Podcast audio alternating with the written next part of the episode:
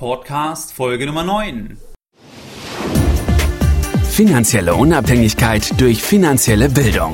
Der wöchentliche Finanzpodcast von www.geldbildung.de. Spannende Einblicke und Informationen rund um die Themen Kapitalanlage und Börse zur Verbesserung deiner finanziellen Bildung. Es begrüßt dich der Moderator Stefan Obersteller. Herzlich willkommen bei meinem Podcast hier auf www.geldbildung.de. Heute Podcast Folge Nummer 9.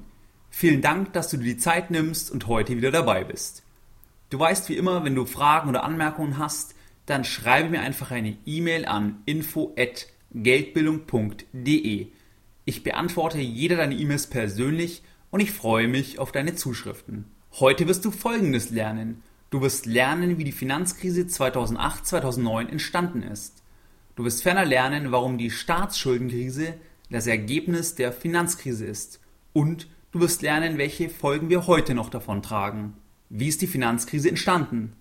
Bis Anfang 2007 herrschte große Zuversicht, dass die Geldpolitik Rezessionen dämpfen kann. Die Geldpolitik, das musst du dir vorstellen, ist die Politik der Notenbanken, die den Preis des Geldes steuern. Also den Zinssatz, zu dem sich die Banken bei den Zentralbanken refinanzieren können. In Europa wird die Geldpolitik durch die Europäische Zentralbank EZB gesteuert und in den USA durch die sogenannte Fed Federal Reserve. Du musst dir vorstellen, dass die Zentralbanken direkten Einfluss auf die Geldversorgung und damit auf den Preis respektive den Zins des Geldes haben. Wenn die Zentralbanken die Geldversorgung raufdrehen, also erhöhen, dann gehen die Zinsen runter. Wenn die Zentralbanken die Geldversorgung reduzieren, dann gehen die Zinsen rauf. Also das ist auch bei, der, bei dem Preis des Geldes eine normale Angebot Nachfrageentwicklung. Aus Investorensicht war vor der Finanzkrise die Renditen der gängigen Anlagen zu tief, beziehungsweise Investoren hatten damals einen sehr, sehr gesteigerten Risikoappetit, nachdem die letzte Krise, also die Dotcom-Bubble um 2000, 2001 ja auch schon wieder einige Jahre her war. Investoren waren also damals extrem auf der Suche nach neuen Anlageklassen, die mehr Zinsen abwerfen als damals die klassischen Anlagen wie Staatsanleihen oder Unternehmensanleihen. Das heißt, man war insgesamt einfach wesentlich toleranter gegenüber Risiken, weil man eben unbedingt auf der Suche nach Anlagen war, die eben eine höhere Rendite abwerfen. Das war eigentlich mit ein Grund, warum dann der Markt für sogenannte MBS-Produkte, Mortgage-Backed Securities, das sind durch Hypotheken gesicherte Wertpapiere, explodierte. Du musst dir vorstellen, das sind einfach Schulden von Häuslebauern zusammengefasst und verbrieft in einem einzelnen Wertpapier. Und verbrieft dann in diesem Wertpapier, um es dann eben entsprechend weiterverkaufen zu können.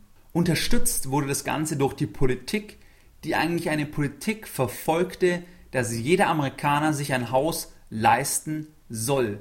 Und so wurden eben von Banken Kredite an Amerikaner vergeben, ohne eine ausreichende Due Diligence. Das heißt, man hat nicht wirklich die Kreditfähigkeit und die Rückzahlungsfähigkeit des Kreditnehmers überprüft, sondern man hat wirklich vorschnell und wirklich in hohem Maße an ganz, ganz viele Personen Kredite vergeben, die eigentlich unter normalen Bedingungen keine Kredite bekommen sollten. Ein weiteres Problem war da, dass die ganz viele Kredite eben mit einer variablen Zinsbindung für den Kreditnehmer vergeben wurden. Das bedeutet, dass wenn die Zinsen steigen, auch der Zins für den Kreditnehmer steigt und damit, wenn man eben schon sehr, sehr viel finanziert ist, es eben sehr, sehr schnell gehen kann, dass man eben die monatliche Rate nicht mehr bezahlen kann. Man entwickelte dann immer kompliziertere Finanzierungsinstrumente für Immobilien, die man eben in weitere Pakete schnürte und dann an Investoren weiterverkaufte, die letztlich dann immer weniger von den Inhalten der Pakete verstanden und auch von den Risiken, die dahinter standen. Die Banken hatten halt den Vorteil, dass sie zwar Kredite an Personen vergeben haben, die eigentlich nicht kreditwürdig waren, aber sie wussten ja, dass sie diese Banken über diese Pakete wieder weiterverkaufen konnten und damit eben auch die Risiken letztlich abgeben konnten. Das perfide war auch noch, dass dann diese Pakete mit besonders guten Ratings ausgestattet waren und so auf den ersten Blick Investoren, sag ich mal, signalisierten, dass es doch eine solide Anlage sei. Und so sind auch viele dieser Pakete dann letztlich bei europäischen Banken und deutschen Banken im Portfolio gelandet. Das war die eine Seite, dass man eben Kredite gebündelt hat, weiterverkauft hat und eben einfach Kredite an Personen vergeben haben, die normalerweise keine Kredite bekommen sollten. Das andere Problem war, dass viele Finanzinstitute sich zu der Zeit sehr, sehr kurzfristig zu niedrigen Zinsen finanzierten und gleichzeitig aber langfristig in andere Anlageklassen investierten, die eben teilweise relativ illiquide waren. Und das sollte man natürlich nicht machen, dass man kurzfristig Geld zu niedrigen Zinsen aufnimmt und es dann langfristig investiert. Weil man muss ja irgendwann diesen kurzfristigen Kredit wieder zurückbezahlen und es kann dann ganz, ganz schnell gehen, dass dieser Mechanismus eben nicht mehr funktioniert. Generell waren die Banken eben auch sehr, sehr hoch verschuldet und ein weiteres Problem war, dass ganz, ganz viele Geschäfte OTC gelaufen sind, also over the counter. Das bedeutet, dass das Geschäft direkt zwischen zwei Partnern erfolgte, ohne eine ausreichende Regulierung oder Kontrolle über die eingegangenen Risiken im gesamten System. Jetzt fragst du dich vielleicht, wie ist dann letztlich die Immobilienkrise ausgelöst worden?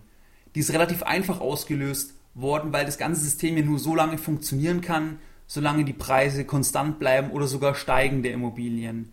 Aber auch die Immobilienpreise haben sich ab einem gewissen Punkt reduziert, weil quasi einer verkauft hat, jetzt mal in Anführungszeichen, dann haben immer mehr verkaufen müssen und die Abwärtsspirale ist immer weiter gegangen. Immer mehr Häuser kamen auf den Markt, weiterer Druck auf die Preise, noch mehr Häuser auf den Markt. Also es war wirklich so ein Teufelskreis.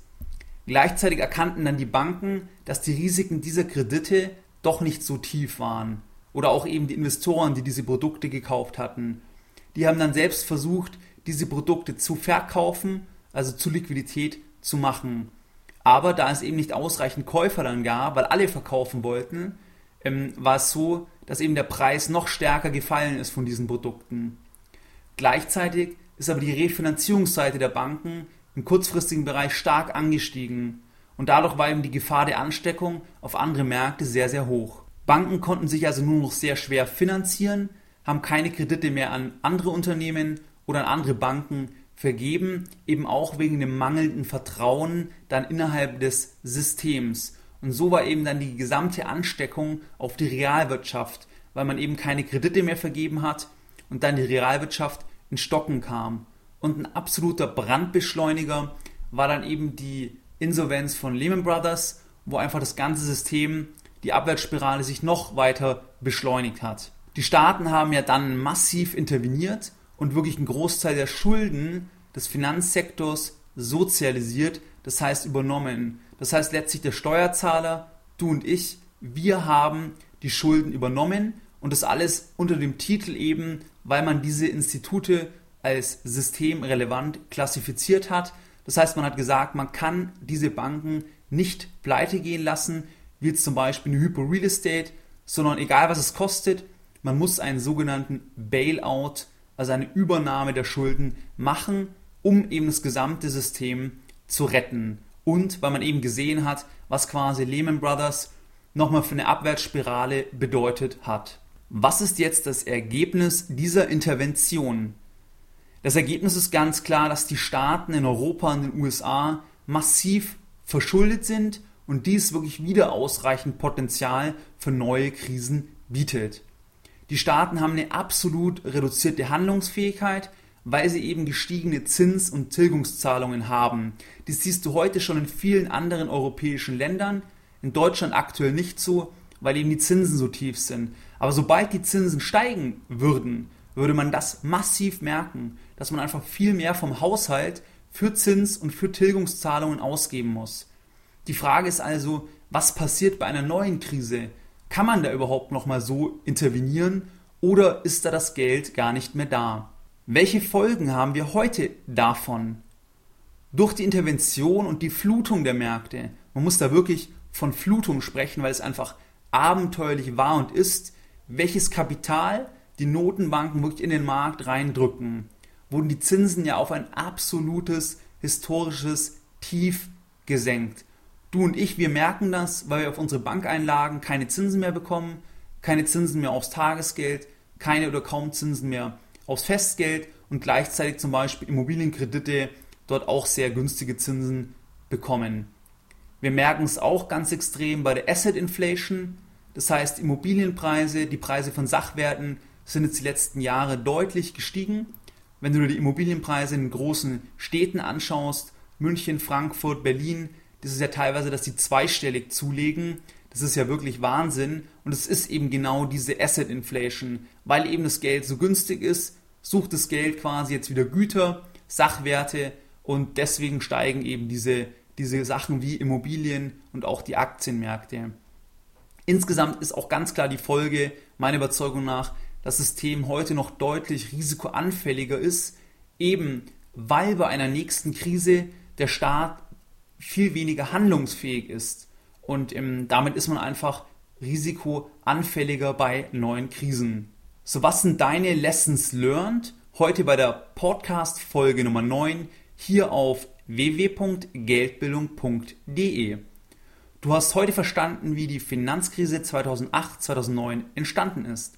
Du hast ferner verstanden, warum die Finanzkrise das Ergebnis der Immobilienkrise ist und die Staatsschuldenkrise das Ergebnis der Finanzkrise. Und du hast gelernt, welche Folgen wir heute aus diesen Krisen haben und wie wir das merken. Wie du es gewohnt bist, möchte ich auch heute wieder mit einem Zitat den Podcast beenden und heute ein Zitat von Josef Ackermann mit einer Hommage an die schwäbischen Tugenden. Wenn wir ein bisschen mehr schwäbische Hausfrau mit auf den Weg nehmen, dann glaube ich, können wir das System stabil halten. Mehr Informationen zum Thema finanzielle Bildung auf dem Weg zu deiner finanziellen Unabhängigkeit findest du unter www.geldbildung.de. Und immer daran denken, Bildung hat die beste Rendite.